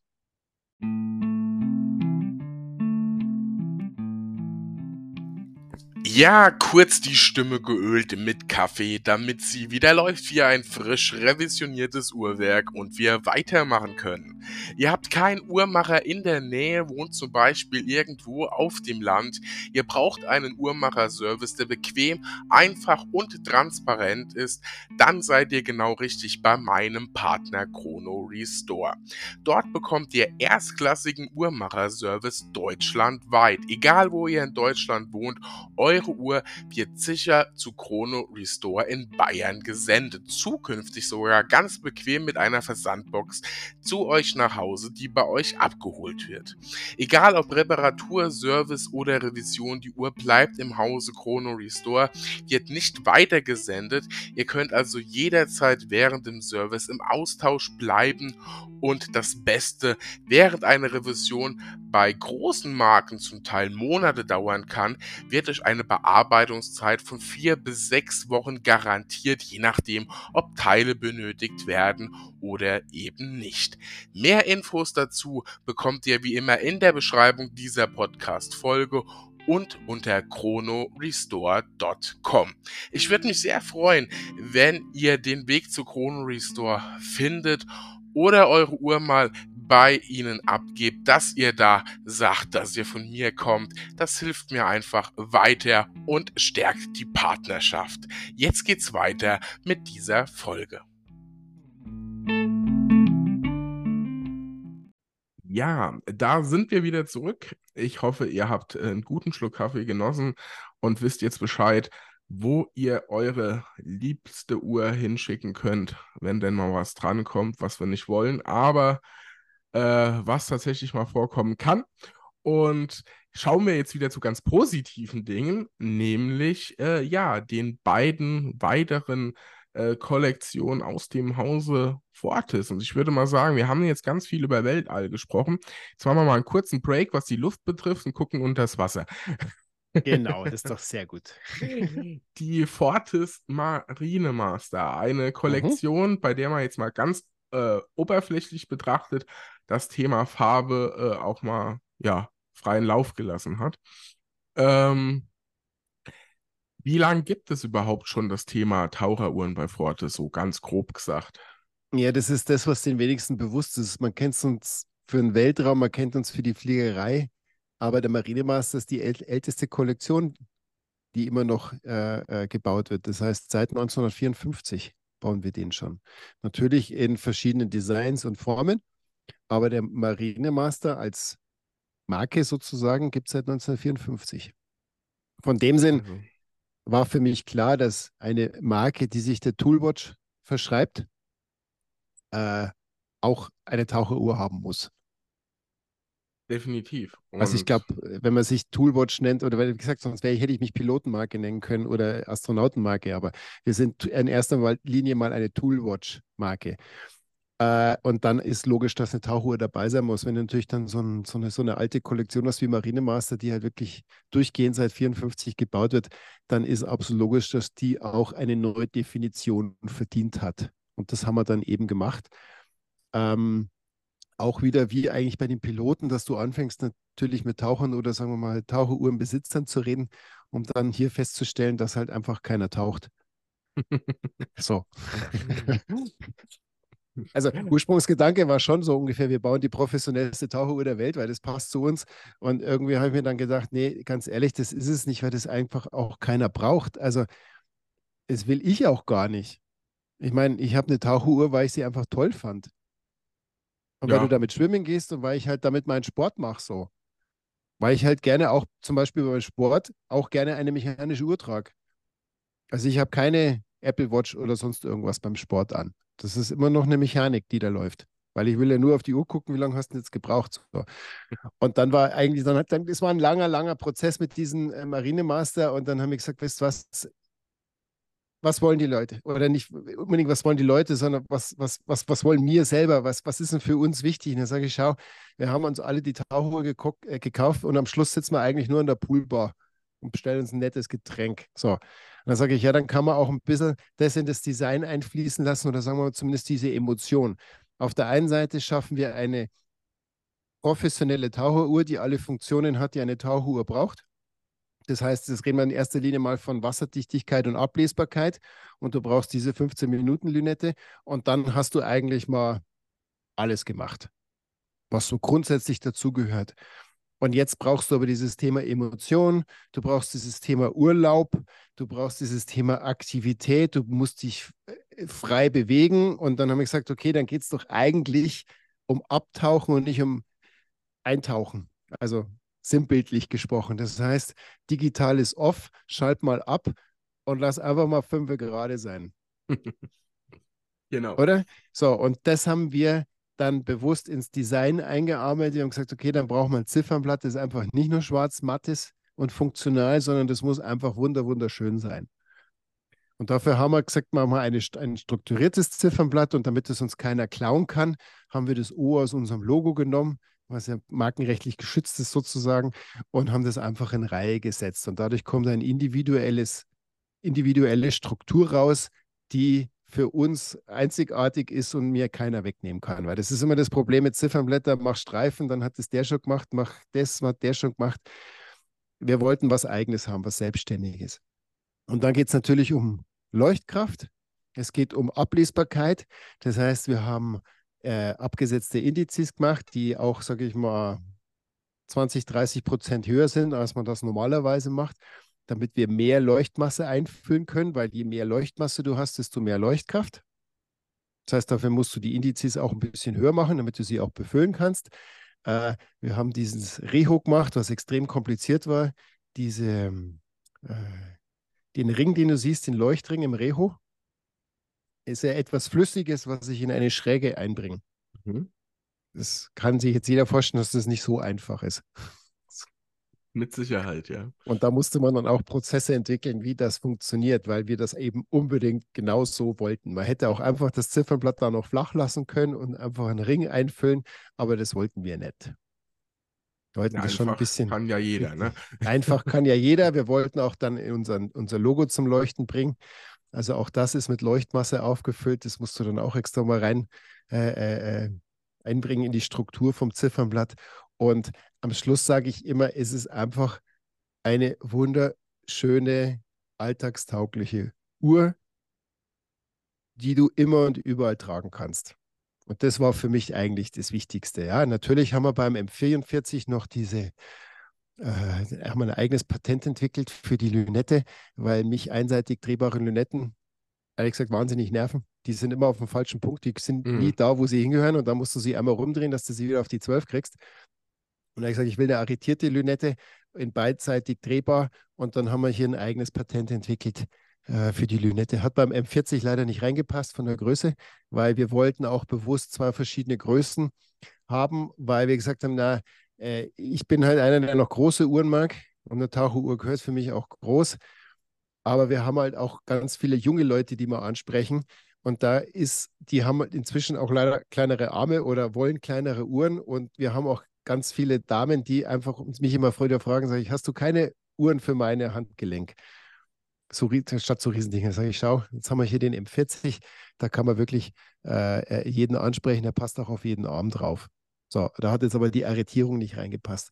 Und dann hast du beim 44 natürlich ein Manufakturwerk 11 äh, mit 70 Stunden Gangreserve, äh, Chronometer zertifiziert. Also eigentlich kannst du nichts falsch machen. Wenn du einfach eine wunderschöne, robuste Alltagsuhr willst, dann bist du beim Marinemaster perfekt aufgehoben. Absolut. Und vor allem, und das finde ich so schön, äh, ihr habt hier halt auch so ziemlich jede Farbe bedient, die entweder rein sportlich interessant ist oder auch super so klassische Sommerfarben, ne? Sei es äh, komplett in weiß mit weißem Kautschuk oder dieses ja, ich weiß nie, wie ich das Blau nennen soll. Ich nenne es immer Babyblau, aber das kommt wahrscheinlich nicht so ganz. Es, es heißt bei uns Serenity Blue. Äh, ja, auch diese Farben, die das sind, sind alle speziell entwickelt. Das ist, wir, wir haben keine Farben. Klar, weiß ist weiß und schwarz ist weiß, äh, schwarz ist schwarz, da brauchen wir jetzt nicht, das, das müssen wir jetzt nicht neu erfinden. Aber alle anderen Farben sind extra für uns entwickelte Farben. Das heißt, die kannst du auch bei den Bandherstellern nicht einfach so bestellen, sondern die musst du extra anrühren. Das Weil ist, wir äh, sagen, wir wollen was Eigenes, was wirklich einfach perfekt in diese Welt, deswegen heißt es Woodpecker Green, weil es halt eben Richtung Wald, Moos geht. Da bist du beim Wandern draußen. Du hast dieses Rockstone Grain, wo du dich einfach mehr beim Klettern draußen in, in, mal, in steiniger Umgebung befindest. Äh, du hast das Serenity Blue, was logisch ganz klar Karibik-Strand ist. Äh, und du hast das Weiß, was äh, Skifahren, einfach schneebedeckte Berge. Richtig. So, das ja. war eigentlich die, sage ich mal, die Inspiration dazu. Also Uhren, die man auch super so Lifestyle-mäßig tragen kann, sei es im Sommer, finde ich tolle Farben, aber auch im Winter. Und ja, also ne, richtig, es ist halt auch mal, wenn jemand an Taucheruhr denkt, ne, dann hat man leider Gottes auch immer wieder ne, so die üblichen Verdächtigen im Kopf, die ja. aber auch von zig Marken hm, kopiert ich sag mal, interpretiert werden. Ne? interpretiert. Und mir war es wirklich wichtig, dass wir nicht dasselbe machen, weil dann ganz ehrlich, wenn du sowas willst, dann kauf dir halt eine Submariner oder eine Psycho oder whatever. Die schauen super aus, das sind gute Uhren, dann macht es. Aber ich, ich, das will ich nicht. Ich, ich will anders sein, ich will auch eine Alternative bieten. Und ganz ehrlich, ich würde auch was falsch machen, wenn ich die Marke so umstrukturiere, dass sie austauschbar ist. ist wir müssen schon für uns selber mhm. stehen. So. Also mussten wir auch den Marinemaster als sich neu definieren und für uns klar sagen, so ist er jetzt. Und ja, leider ist halt Taucheruhren brutal besetzt. Ich meine, jede Marke hat eine Taucheruhr oder fast jede. Äh, und ja, sie schauen irgendwie alle ganz gleich aus und das finde ich dann irgendwo langweilig. Und deswegen haben wir so bewusst uns dagegen entschieden, in diese Richtung zu gehen.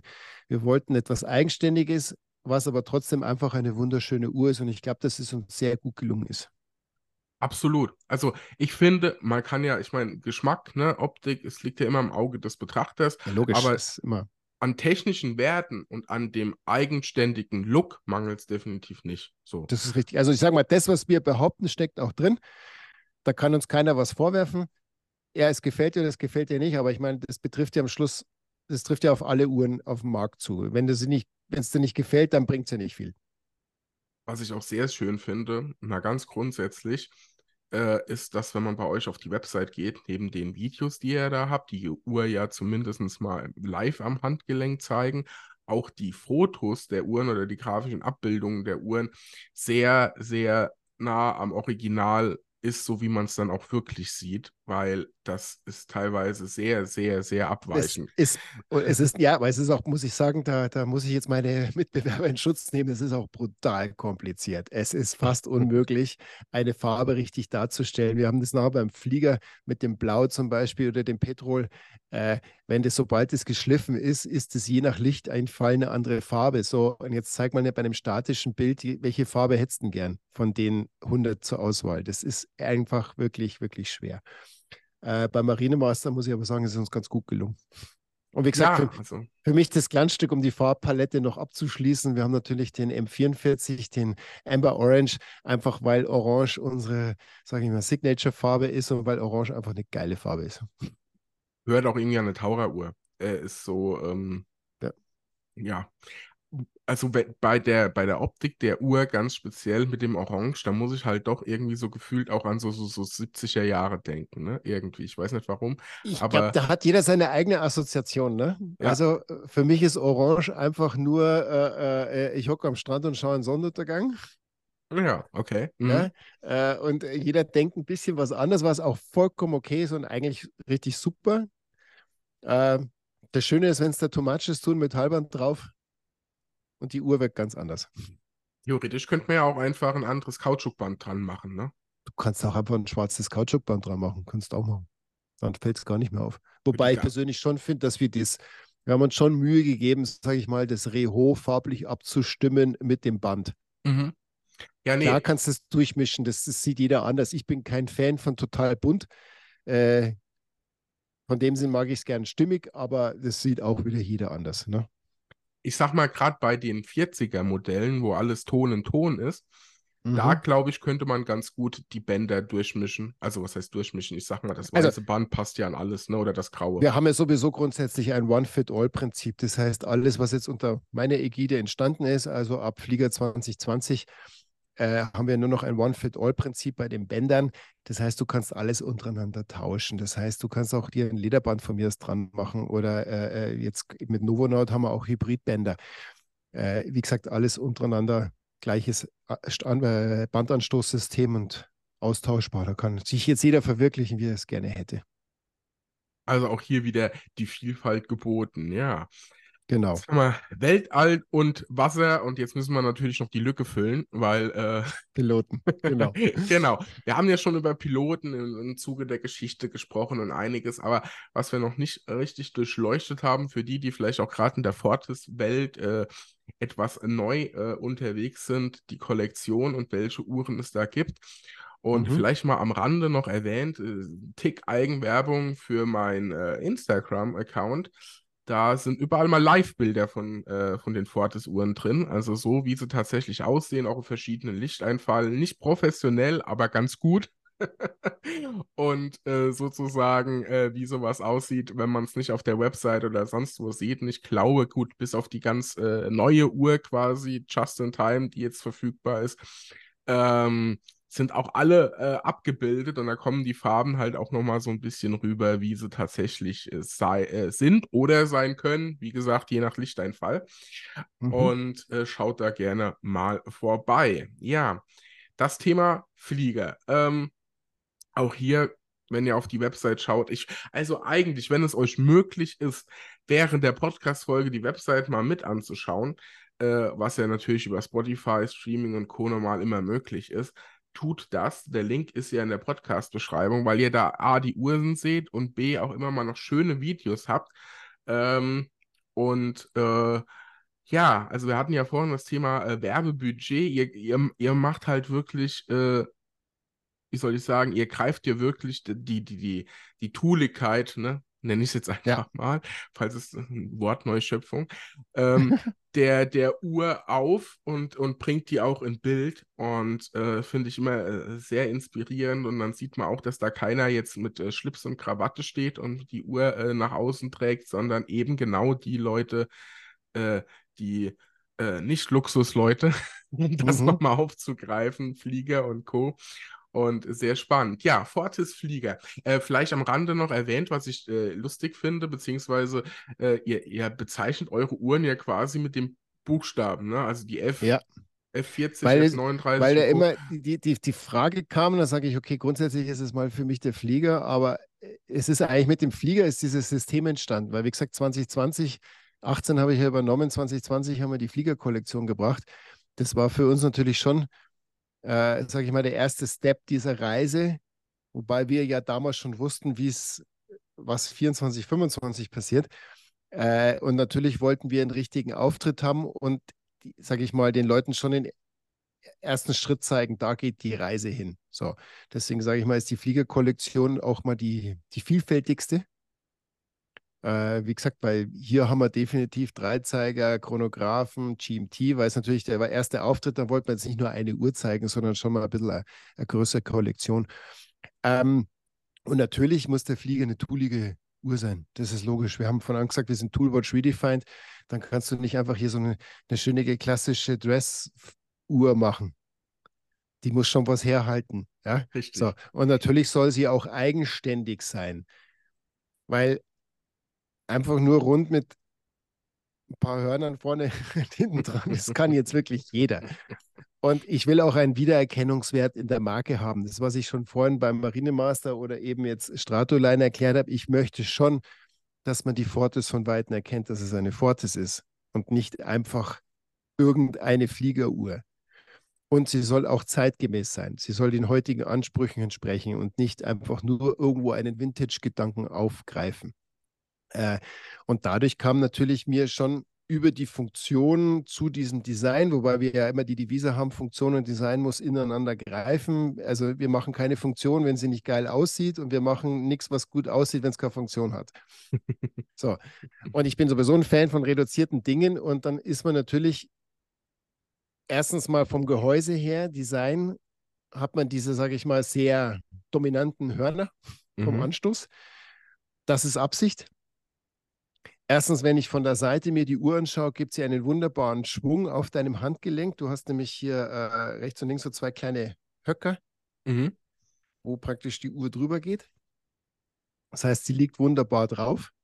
Äh, zweitens, gibt es dieser Uhr eine gewisse Charakterstärke und sind nicht irgendwo so Stummelhörnchen da, die einfach nur irgendwo eine Funktion haben. Und wir wollen auch eine gewisse, sage ich mal, Selbstbewusstheit ausstrahlen als Marke? Das, das ist ja, äh, wir haben ja vorhin schon mal drüber äh, gesprochen.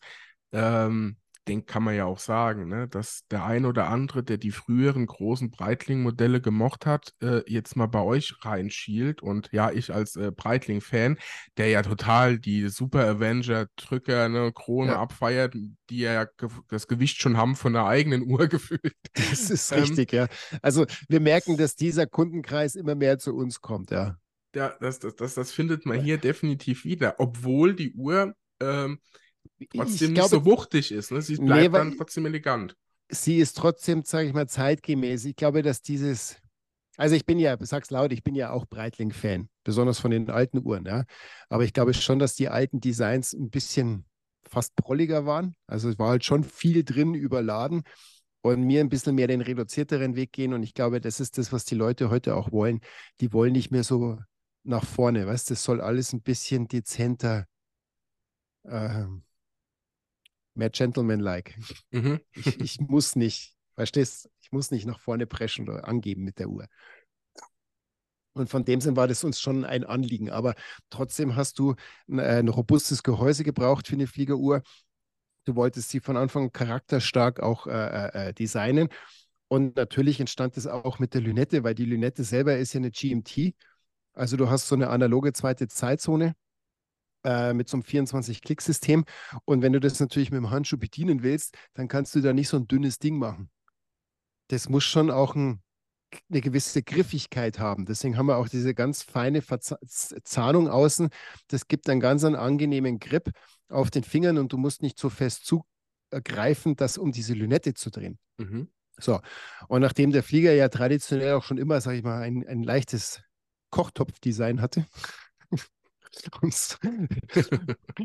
so auszudrücken, wie ich es früher gesehen habe, haben wir gesagt, okay, wir brauchen auch von der Seite, wir brauchen, wir wollen das schon mit übernehmen. Deswegen habe ich die Uhr ja auch immer geliebt, weil sie halt einfach so mal ein, äh, der Rand immer sehr gerade, straight nach oben mhm. ging. Und das wollten wir auch beibehalten. Und deswegen wirkt es vielleicht auf dem Anfang wuchtig, aber es ist, wie gesagt, erstens gewollt und zweitens ist es gar nicht so hoch. Es ist einfach nur übers Design kommt's. In Wahrheit ist die Uhr nicht höher als alle anderen auch.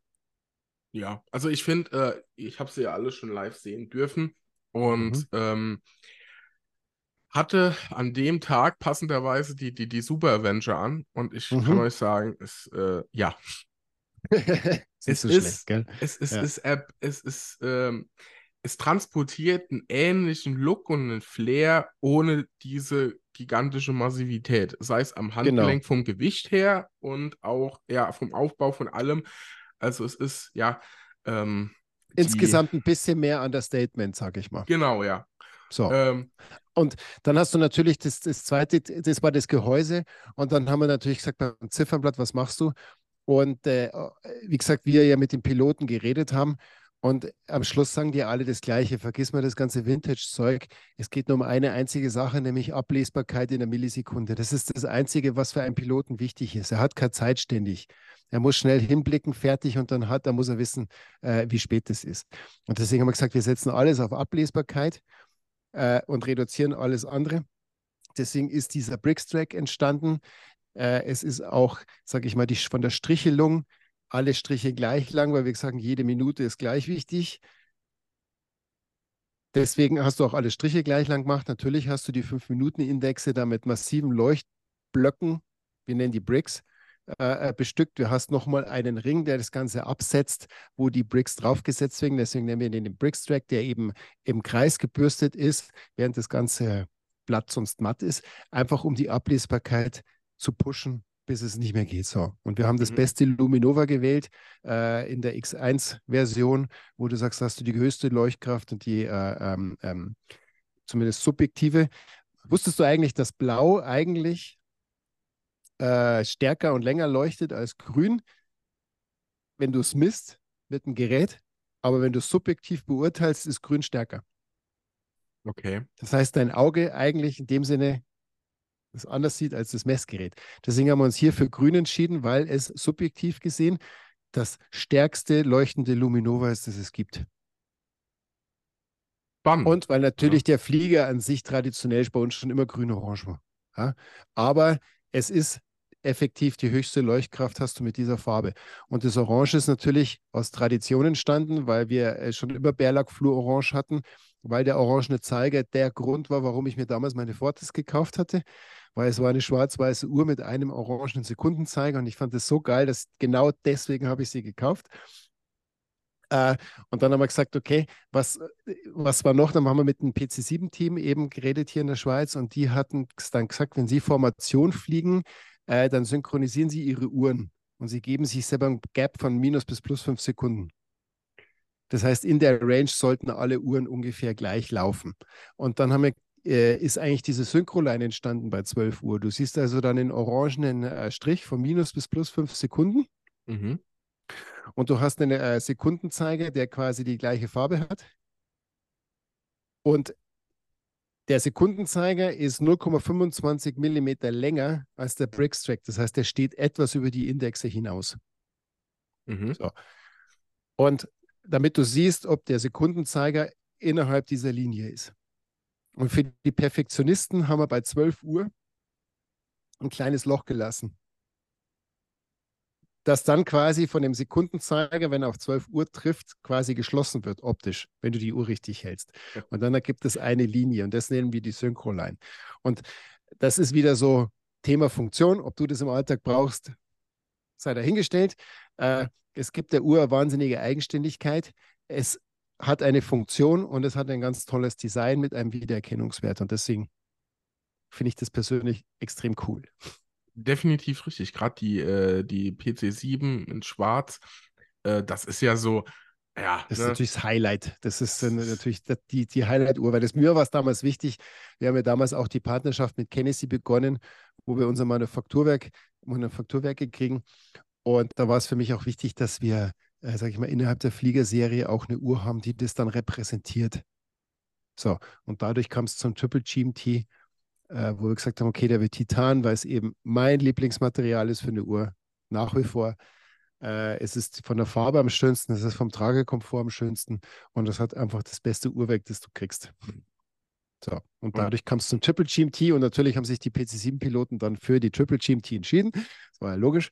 Und sie haben es dann eben in Schwarz bekommen. Es ist ja in Schwarz, äh, dann noch mit dem, mit dem, ich sag mal, grünen, olivgrünen NATO, ne? Band mhm. dran. Ist ja auch so vom äh, von der Optik und der, von dem, jetzt kommt wieder die Wortbeschöpfung, der Tuligkeit, ja, lass ich mir patentieren, ja. ähm, ist, ist ja irgendwie auch das höchste Niveau, ne? Also genau so stellt man sich ja so eine Fliegeruhr im Einsatz eigentlich vor, ne? So ein Stück weit. Das ist richtig. Also es ist eine wunderschöne Farbe wobei die Beschichtung auch immer sehr viel damit mit dem Untergrund zu tun hat. Das heißt, was hast du, also auf Stahl sieht die Beschichtung anders aus als auf Titan und sie sieht auch anders aus, ob jetzt die Oberfläche gebürstet, sandgestrahlt oder poliert ist. Das ist, war, fand ich sehr spannend. Das war mir so jetzt nicht klar, als wir mit dem Projekt begonnen haben. Ähm, und wir haben natürlich auch gesagt, wenn wir beschichten, dann nehmen wir auch nicht irgendeine Beschichtung, sondern wir nehmen das Beste, was man kriegt in der Uhrenindustrie. Und äh, wie gesagt, du hast normalerweise ja von der, von der, von der Abriebfestigkeit hat ja Stahl und Titan so um die 200 Wickers. Äh, wenn du eine PVD-Beschichtung machst, dann kannst du mal, wenn es eine gute Beschichtung ist, so 1000 erreichen. Und die hat jetzt 4.500. Das heißt, das ist eine Firma hier im Tessin, die das für uns beschichtet, ähm, weil die kommen eigentlich aus der, aus der Werkzeugherstellung. Und also die haben ja ex extrem hohe Abriebfestigkeit und eine richtig gute Härte. Und von dem sind wir klar, dass wenn, dann immer nur das Beste vom Besten. Fertig. Also eine, eine sehr, sehr ja, besondere Uhr. Wenn man sie schon anguckt, die, die macht schon Lust auf, ja, äh, direkt hier auf die, den örtlichen, äh, sag's mir, äh, mhm. auf das örtliche Festzeltgelände und in die Fliegerbahn gesetzt. Ja. Also, wenn du eine will, Gas geben, weil die ist schon fast ausverkauft. Okay, ja, kann ich mir vorstellen, kann ich mir vorstellen, ja. äh, was allgemein sehr spannend ist, oder das heißt spannend, was ihr ja, du hast es vorhin schon mal aufgegriffen, Größe, ne? Hier fangt hier an mit 39, geht auf 41 und dann ja, das auf ist 43. Sehr, ist, ne? ist ja auch jetzt, wie gesagt, die 39 und 41er ist ja aus einer Wette entstanden mit meinem damaligen Verkaufsleiter. äh, das war sehr lustig. äh, die Uhr wurde als F41 designt. Ach stimmt, ich habe vorhin angefangen, diesen Namen zu erklären, gell? Habe ich ganz vergessen zu vollenden. Ich also auch alles ähm, gut. Genau, das passiert mal, wenn man so quatscht. Äh, nee, wir haben dann gesagt, okay, wir machen das simpel mit diesen ganzen Fantasienamen, whatever, das kapiert doch kein Mensch. Äh, Halt's einfach. Das heißt, die Fliegerserie ist F41, weil es der Flieger mit 41 mm ist. Es gibt den F41, es gibt den F39 und den F43 gibt es logischerweise auch in zwei Versionen, weil es gibt ihn als F43 Bicompax, das ist der Bicompax Chronograph, und es gibt den F43 Triple GMT, also der mit drei Zeitzonen und dem GMT-Manufakturwerk. So. Dasselbe, das war für mich so einleuchtend und logisch, dass wir es einfach bei allen Modellen durchgezogen haben. Das heißt, Marinemaster ist M40, M44, der Stratoliner ist der S41 und der Novo Nauta ist der N42. Also ich glaube, noch einfacher und logischer kann man es nicht machen. Äh, aber jetzt ja. zurück zum Ding vom Flieger. Äh, F39 und 41 ist wirklich da entstanden, weil natürlich, wie gesagt, sehr dominante Hörner hat die Uhr. Äh, und unser damaliger Verkaufsleiter Dario äh, relativ dünnes Handgelenk hatte, hat er sich beschwert. Er sagte, er will auch diese Uhr tragen, aber sie ist ihm zu groß. Und dann ist er mit den Ohren gelegen. Der Trend geht zu kleinen Uhren und wir müssen unbedingt so kleine Uhren machen und er will sie auch tragen. Und dann habe ich gesagt, schau, das ist jetzt relativ simpel. Wir machen jetzt zwei Uhren, dann müssen wir uns nicht für eine Größe entscheiden. Und wir zwei schließen jetzt eine Wette ab, welche sich besser verkauft. weil mit Trends kannst du mir so viel in den Ohren legen, wie du willst. Äh, mich interessieren Trends nicht, weil ich sage, ich baue Uhren, äh, die euer Leben lang halten sollen. Und dann ist es mir eigentlich wurscht, ob die jetzt gerade im Trend sind oder nicht. Die müssen euch in 20 Jahren gefallen. Und äh, aber ich muss leider sagen, es ist 50-50. Er, hat, er ist ja letztes Jahr hat er sich ja selbstständig gemacht, der Dario, äh, und hat seine eigene Firma gegründet. Und dann haben wir mal abgerechnet, so zum Spaß, und äh, haben leider feststellen müssen, dass es unentschieden ausgegangen ist. Aber wie gesagt, deswegen gibt es zwei Größen, weil wir gesagt haben, okay, äh, mal für die kleinen Handgelenke und eins für den normal, äh, größere Handgelenk. Äh, und dann gibt es den F43, der definitiv schon für selbstbewusste Menschen ist oder mit großen Armen, weil es ist schon eine große Uhr. Und äh, einfach in einer gewissen Vielfalt, weil Chronograph, finde ich, gehört für mich in der Fliegerserie dazu. Dreizeiger, finde ich, hat etwas ganz Tolles an das Statement, was ich persönlich toll finde. Das ist so, ich habe es nicht nötig, Ausstrahlung, ja. was ich gut finde. Und natürlich der Triple GMT, weil es einfach ein Highlight ist in, vom Thema Uhrwerk, Gehäuse ist alles perfekt an dieser Uhr. Oder wie es bei mir heißen würde, die 39er, ich habe es versucht, hat nicht funktioniert. Die Nummer äh, 41, ja, versuchen wir nochmal und 43, ja, das passt. Genau, genau. Dann denken wir, da haben wir doch für jeden Arm was dabei. ja. Aber auch halt natürlich auch prädestiniert, zumindest äh, 39 durchaus auch mal für, für die Damen, die äh, sportlich äh, unterwegs ja. sein wollen mit Uhren, passt das sehr, sehr gut. Und ähm, ja, von ich, den Farben ich find, her auch. Ich, ich finde es ganz faszinierend von den Uhrengrößen. Ähm, weil ich finde, es ist ja eigentlich falsch, immer auf, die, auf den Durchmesser zu gehen. Du musst wirklich diese Uhr, egal wie groß sie ist oder klein, auf deinen Arm legen und gucken, wie es passt.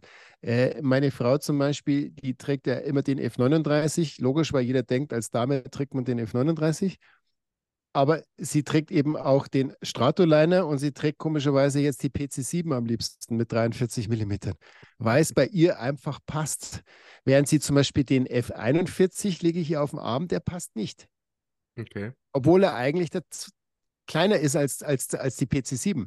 Die PC7 passt bei ihr auch nicht mit Metallband. Die passt nur mit dem Hybrid. Da sieht es toll aus. Also es ist schon nicht nur der Durchmesser entscheidend, es ist diese gesamte Gehäuse, Design, Form entscheidend, ob es zu dir als Typ passt.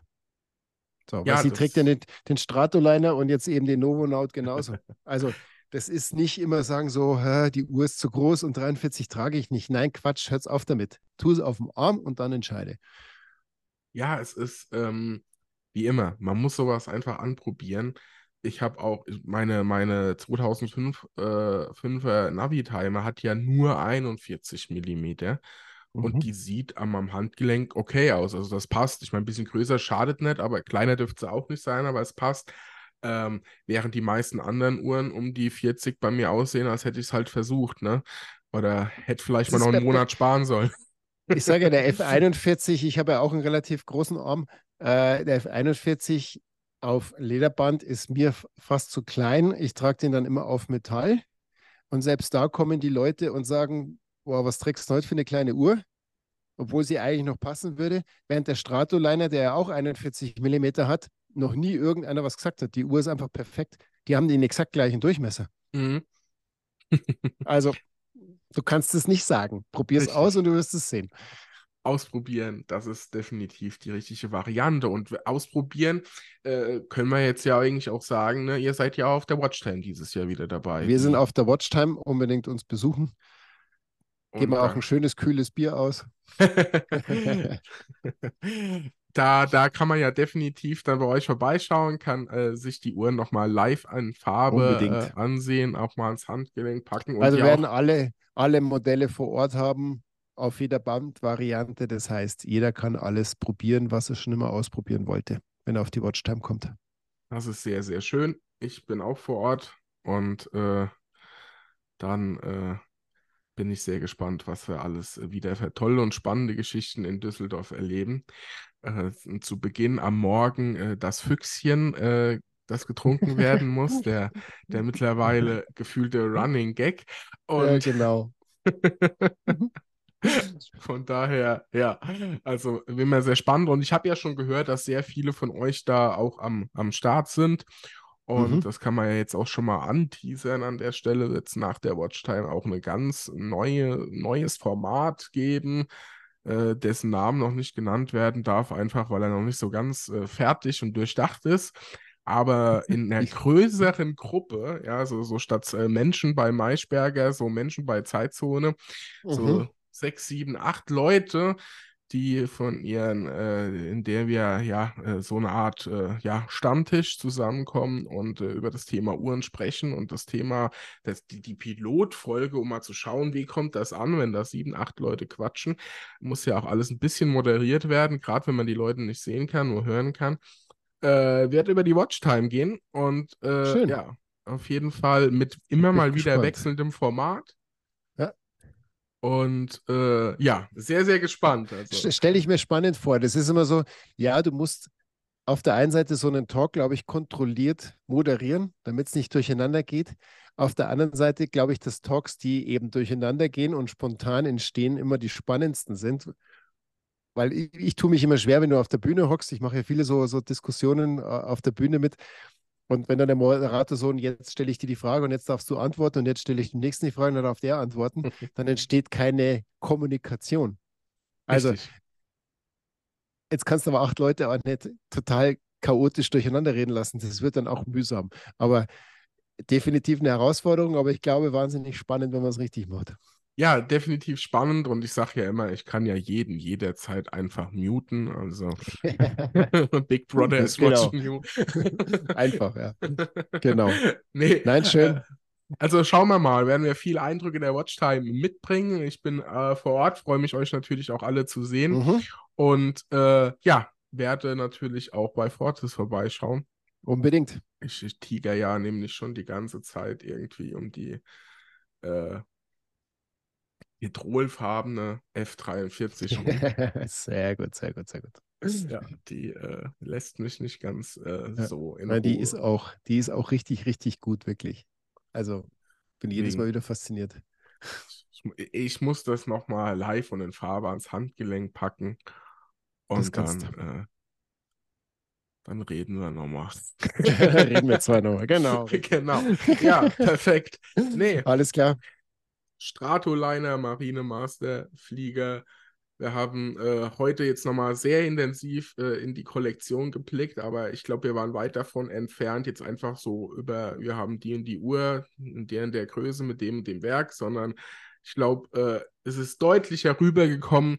Äh, könnt ihr auch gerne mal Feedback geben, was hinter jeder Uhr steckt. Und eins ist für mich jetzt mal, wenn ich mal mein Fazit ziehe, klar geworden.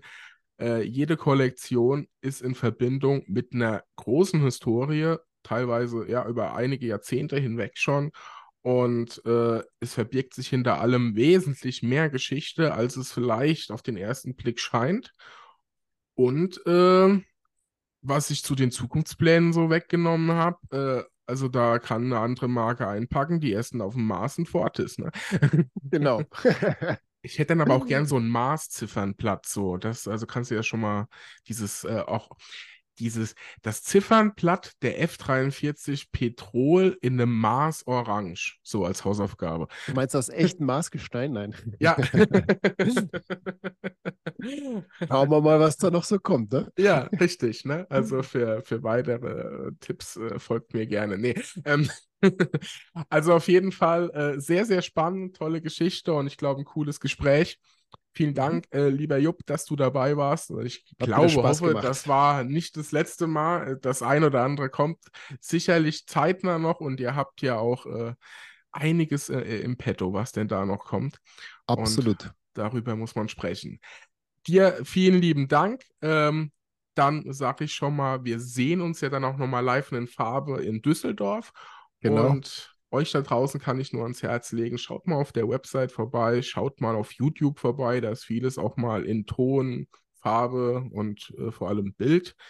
Und äh, ja, lasst gerne mal ein Feedback dazu da, wie ihr die Folge fandet, ob ihr mehr von Fortis hören und im letzten Zuge dann auch sehen wollt. Ähm, dazu könnt ihr über Spotify die Kommentarfunktion nutzen, ansonsten Feedback über alle Social Media Kanäle und jetzt quasi auch schon auf der Website. Dazu kommt aber auch noch mehr. Also bis dann, macht's gut und eine gute Zeit. Ciao, ciao. Ciao,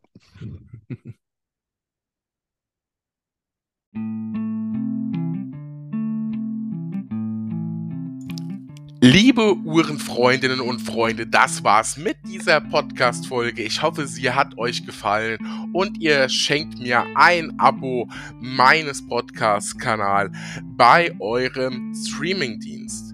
Und nun, ja, now it's time to perform Your Watches. Und das geht am besten mit meinem Partner Watch Performance. Dort bekommt ihr jegliches Uhrenzubehör von der Uhrenrolle bis zum Armband. Ein besonderer Geheimtipp für alle Seiko-Freunde und Seiko-Modder. Hier findet ihr erstklassige Stahlarmbänder, ob Oyster oder Jubiläe für eure Seiko 5 Sports. Ich selbst nutze diese Bänder ganz aktiv, habe auch Kautschukbänder und so weiter von Watch Performance findet ihr auch auf meinem Instagram-Kanal.